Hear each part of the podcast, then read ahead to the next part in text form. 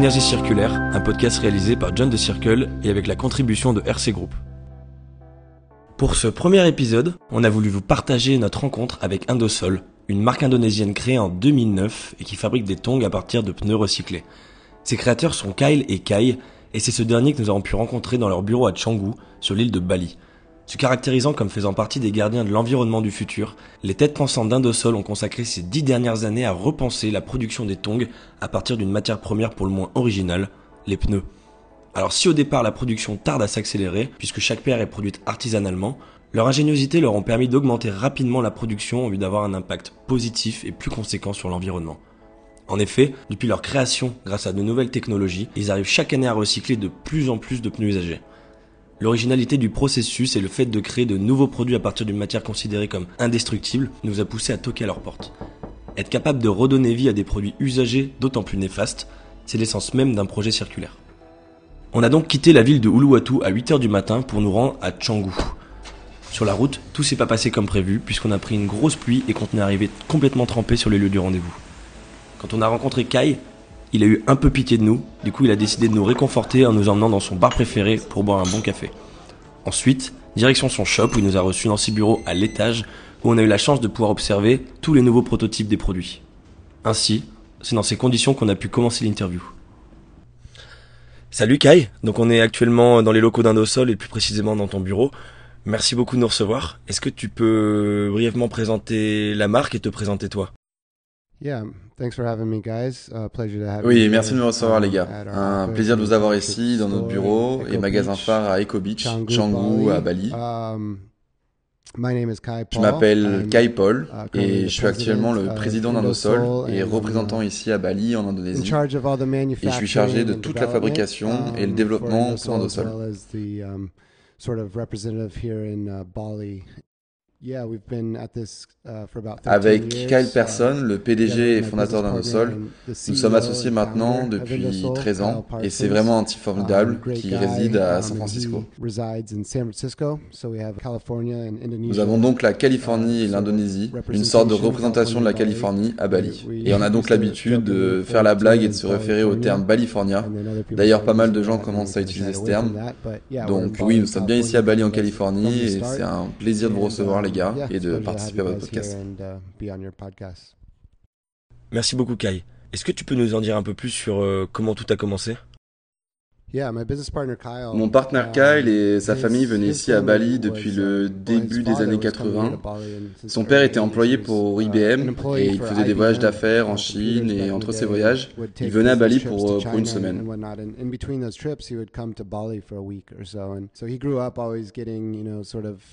Kyle a donc grandi en recevant toujours des souvenirs, des t-shirts des objets de Bali. Et il a grandi en aimant Bali. Puis ses parents, ils ont fini par déménager en 2004 dans le but de construire quelques villas. Donc il venait ici assez régulièrement et pour ma part, ben, je suis né ici et j'ai été élevé ici.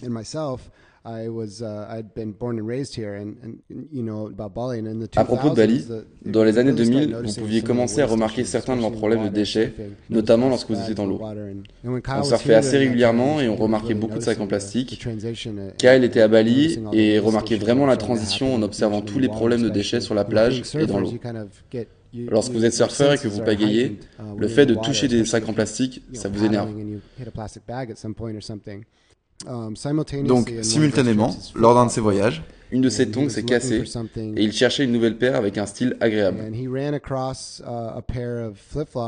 il est tombé sur une paire de tongs en pneus et donc finalement, l'idée, elle vient pas de nous.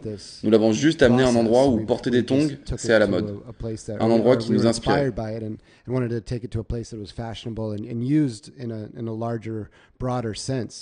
En réalité, l'idée des sandales à semelles de pneus a été fondée par des personnes ingénieuses dans des pays en voie de développement ou dans des endroits où la population n'avait pas accès à des chaussures, telles qu'en Indonésie. Il a donc trouvé une paire de sandales avec une semelle en pneu et a essayé de la ramener euh, chez lui. Les gens trouvaient ça cool, mais en réalité, c'était super inconfortable et vraiment pas donné. Alors, quand il est revenu à Bali, en regardant autour de lui, il a remarqué tous les scooters sur la route et il a commencé à faire des recherches sur la question des pneus.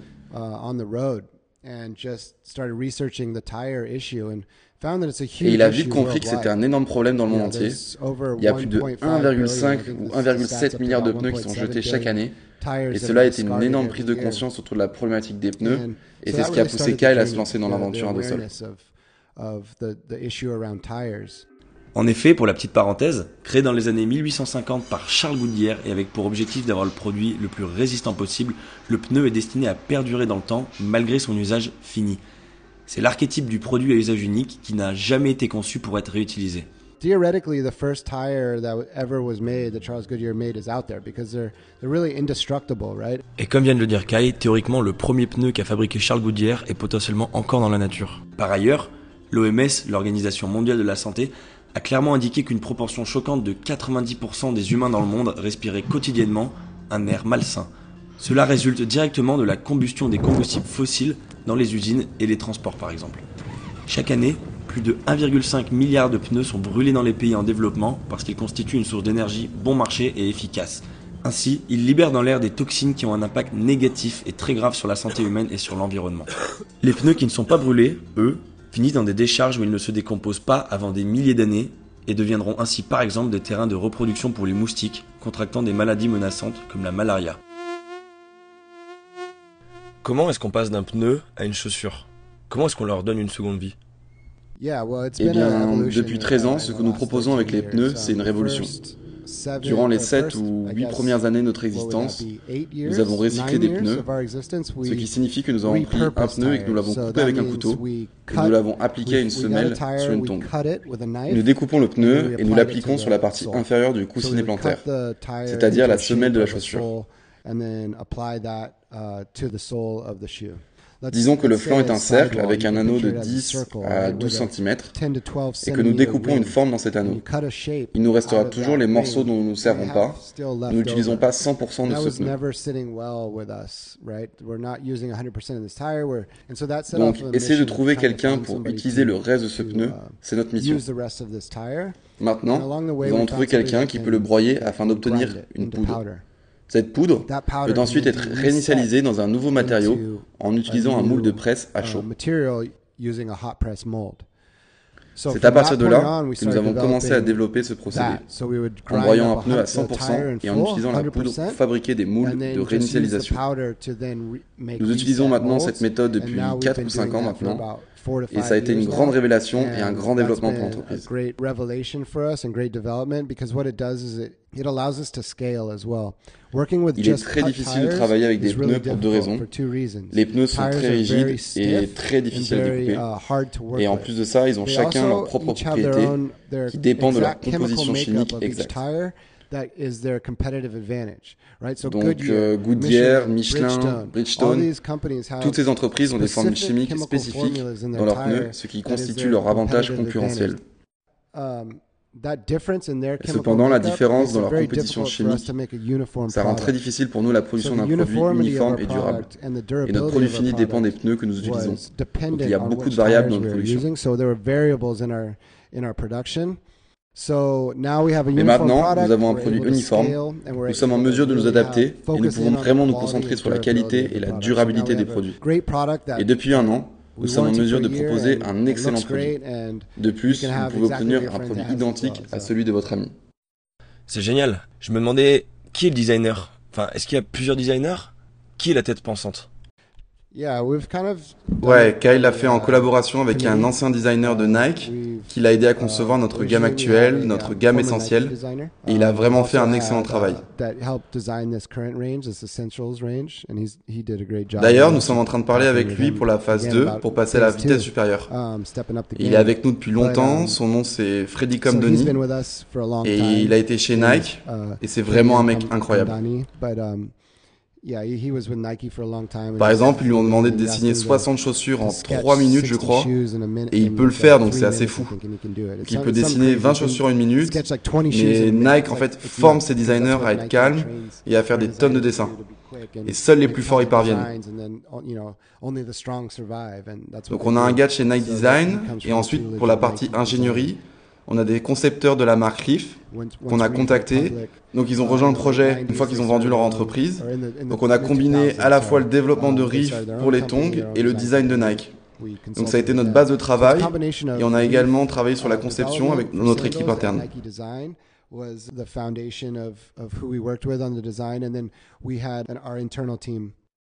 Et on se demandait, est-ce que pour le design, vous essayez de vous inspirer du style de la culture indonésienne?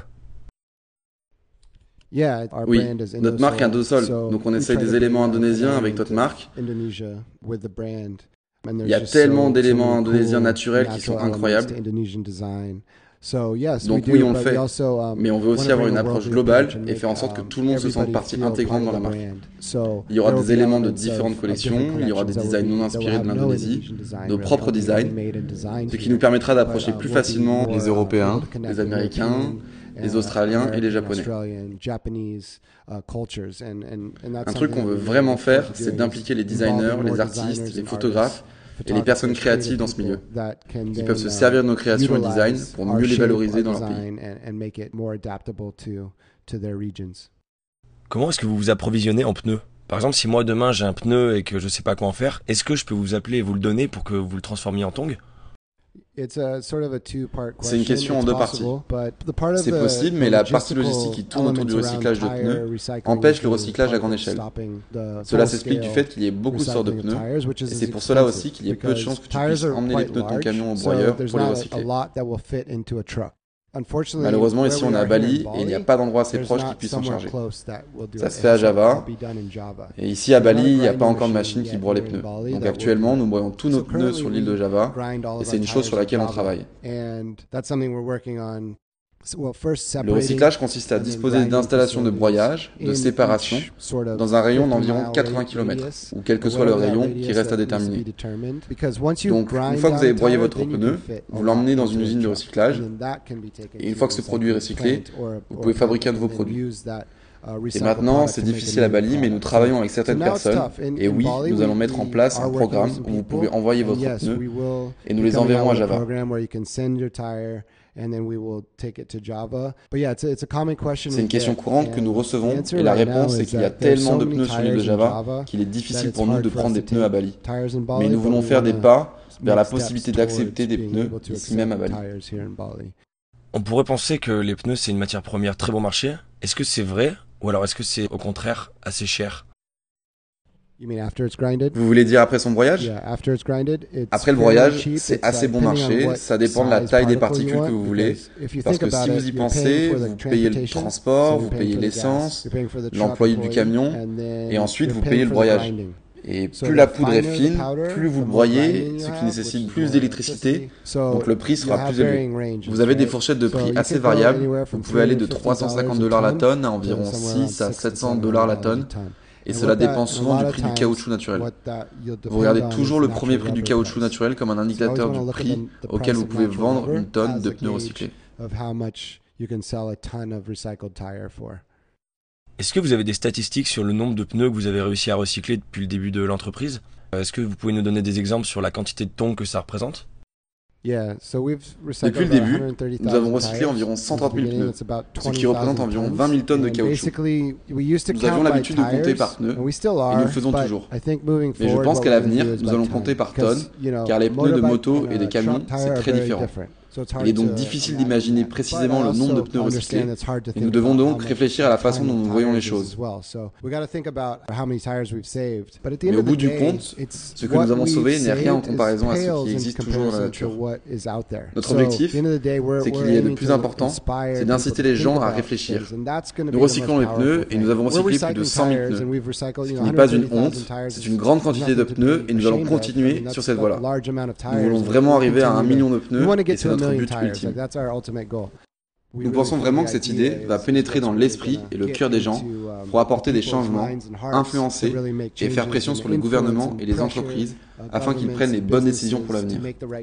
C'est en quelque sorte l'idée derrière notre gamme de produits essentiels qui est de rendre le prix le plus accessible possible au plus grand nombre de personnes afin qu'elles puissent les utiliser. Donc l'idée, c'est lorsqu'ils voient le produit, c'est de se dire c'est un beau produit, confortable, durable, stylé et abordable. Comment est-ce qu'on peut marketer et commercialiser un pneu? Sachant que dans l'esprit des gens, c'est peut-être euh, une mauvaise matière première ou ça a une mauvaise image. Le focus pour un produit recyclé son marketing, ça se fait en quatre éléments pour avoir un produit vraiment attrayant. Donc, premièrement, il y a un produit bien conçu, qui est beau, imagé et que les gens veulent porter sans savoir qu'il est recyclé. Ensuite, le deuxième aspect, il doit être confortable.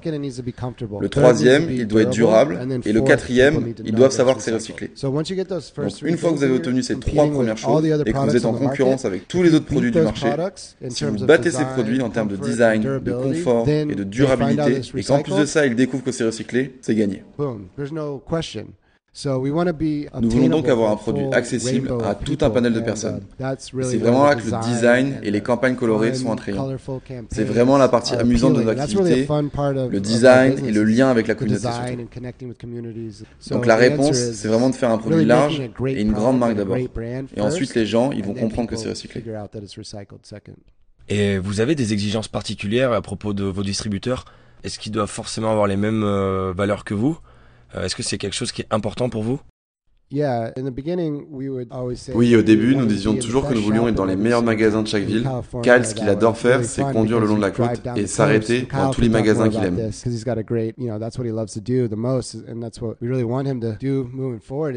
C'est raconter l'histoire de la marque. Il parle d'un sol en se connectant avec les propriétaires. Ils aiment ce que nous faisons, on aime ce qu'ils font. Et on peut trouver ensemble la meilleure façon de vendre le produit correctement. cette manière de communiquer, c'est très important. Et lorsque vous allez de San Francisco à Los Angeles et que vous avez toute cette petite ville de surf le long de la côte, vous vous arrêtez dans ces villes et vous trouvez votre magasin préféré. Ça peut être un magasin de surf, un magasin de santé, un magasin de yoga par exemple. Et peu importe, ce qui vous convient le mieux, vous y allez et on discute avec ces gens et on leur dit d'acheter un sol. On les aide aussi à commercialiser le produit et une fois que c'est fait, bah, on va dans la ville suivante et on fait la même chose tout le long de la côte. C'est une idée qu'on a communiquée avec tous nos partenaires dans le monde entier qui consiste à être dans les meilleurs endroits avec des gens qui se soucient de leurs clients et qui se soucient des produits. Et il n'est pas forcément nécessaire qu'ils soient 100% durables, c'est-à-dire que tous leurs produits soient centrés sur l'environnement. Qui sont les gens qui achètent un dos-sol? Est-ce qu'il y a une personne typique? Est-ce que vous essayez de cibler euh, une catégorie de personnes particulières ou est-ce que vous essayez de cibler euh, un grand panel de personnes? Oui, uh, notre client idéal, c'est quelqu'un qui aime voyager, qui aime être dehors, voir de belles choses, aller dans de beaux endroits, voir ses amis, qui aime la musique, qui aime les éléments artistiques, et vous savez, quelqu'un qui veut découvrir le monde et qui sent bien. Nous voulons juste être impliqués avec des gens um, positifs, des gens qui regardent l'avenir et qui aiment la vie. Cela peut s'étendre à toutes sortes de communautés différentes, des surfeurs, des artistes, des activistes, des gays, des hétéros, des noirs, des blancs, des non-confessionnels, toutes les couleurs impliquées, toutes unies et uh, désireux de vivre une belle vie. C'est super inspirant. Et je me demandais justement, si un jour une personne achète une paire de tongs et que cette paire a un problème, est-ce que la personne elle peut le ramener au magasin pour le réparer ou est-ce qu'elle doit la jeter? Oui, nous le faisons ici à Bali. Vous pouvez venir réparer vos tongs depuis maintenant 3 ans. Nous avons également une boutique où vous pouvez venir déposer vos vieilles tongs et nous les recyclerons avec Sungai Watch. En fait, j'en porte en ce moment même et nous les réimprimons ensuite dans la nouvelle paire de, de tongs. Donc, dans notre boutique à Bali, vous pouvez les envoyer ou les déposer ici pour réparation. Nous les recyclerons et vous obtiendrez même une remise de 20% sur votre prochaine paire sol. Est-ce que vous pensez que vos usines vont s'étendre dans le monde, qu'elles vont s'exporter dans d'autres pays ou elles vont rester à Bali? Oui, nous aimerions vraiment cela parce que l'idée c'est d'être produit n'importe où. Et nous aimerions vraiment développer notre fabrication aussi près que possible de nos clients. C'est un problème mondial et c'est excitant de voir ce mouvement de retour à la fabrication locale.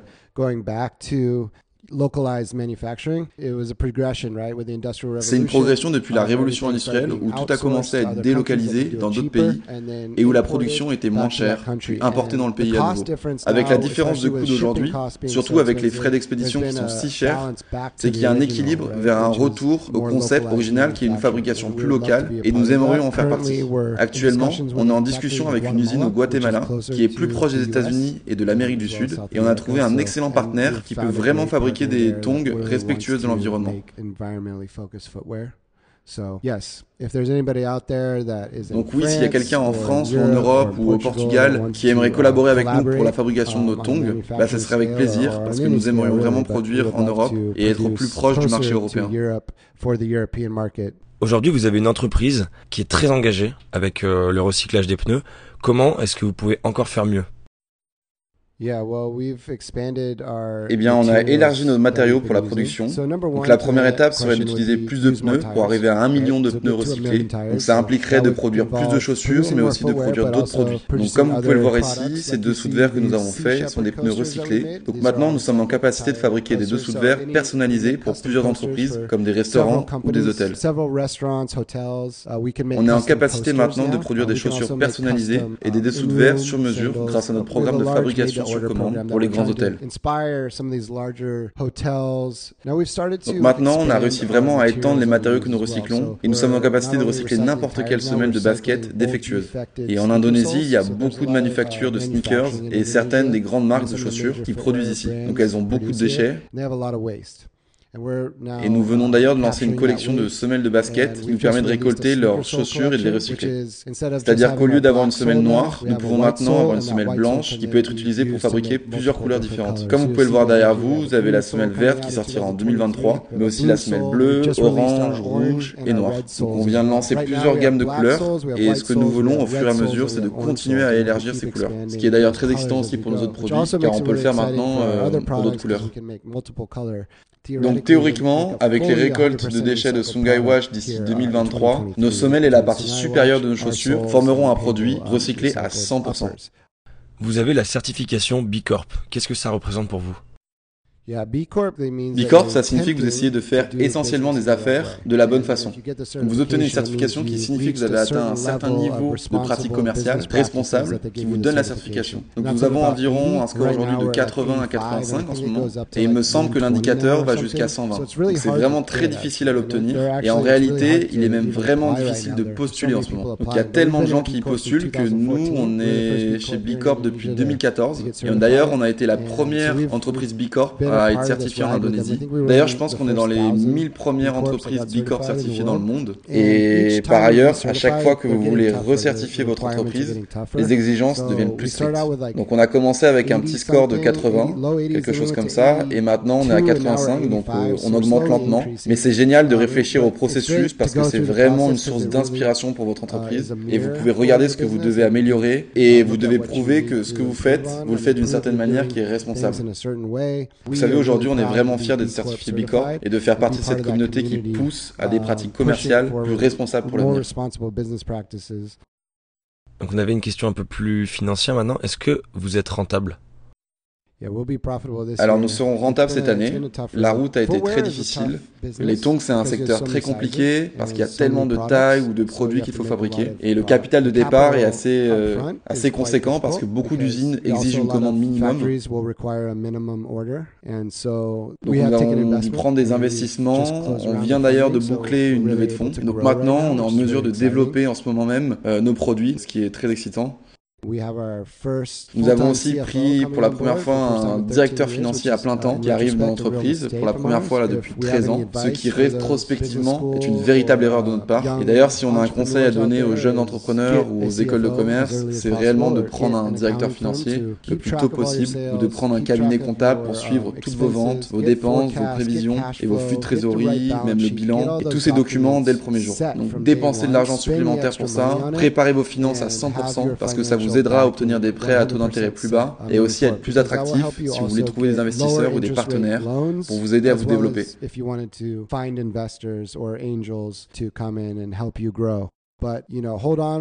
Tenez le coup aussi longtemps que vous pouvez, tenez votre capital en interne aussi longtemps que vous pouvez, soyez prudent avec les partenaires avec lesquels vous collaborez sur le plan financier. Je vous conseille vraiment d'établir le côté financier de votre entreprise le plus tôt possible et d'établir les bases dès le premier jour. Kai, merci beaucoup de nous recevoir. On a vraiment adoré t'inviter pour ce podcast Indosol. Est-ce que tu as un dernier mot à nous dire? Si quelqu'un en France ou ailleurs veut s'associer avec nous, envoyez-nous un email à uh, indosol.com ou envoyez-nous un message directement sur Instagram.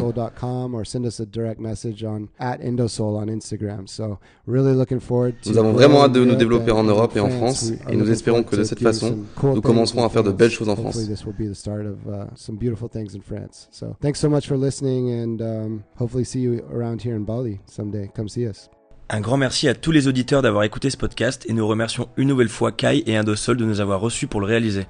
D'ailleurs, ils vous ont laissé un petit cadeau puisque grâce au code promo Join de Flip vous pouvez bénéficier de moins 20% sur toute la boutique en ligne indosol.com. De notre côté, on vous dit à très vite dans un prochain épisode de Synergie Circulaire.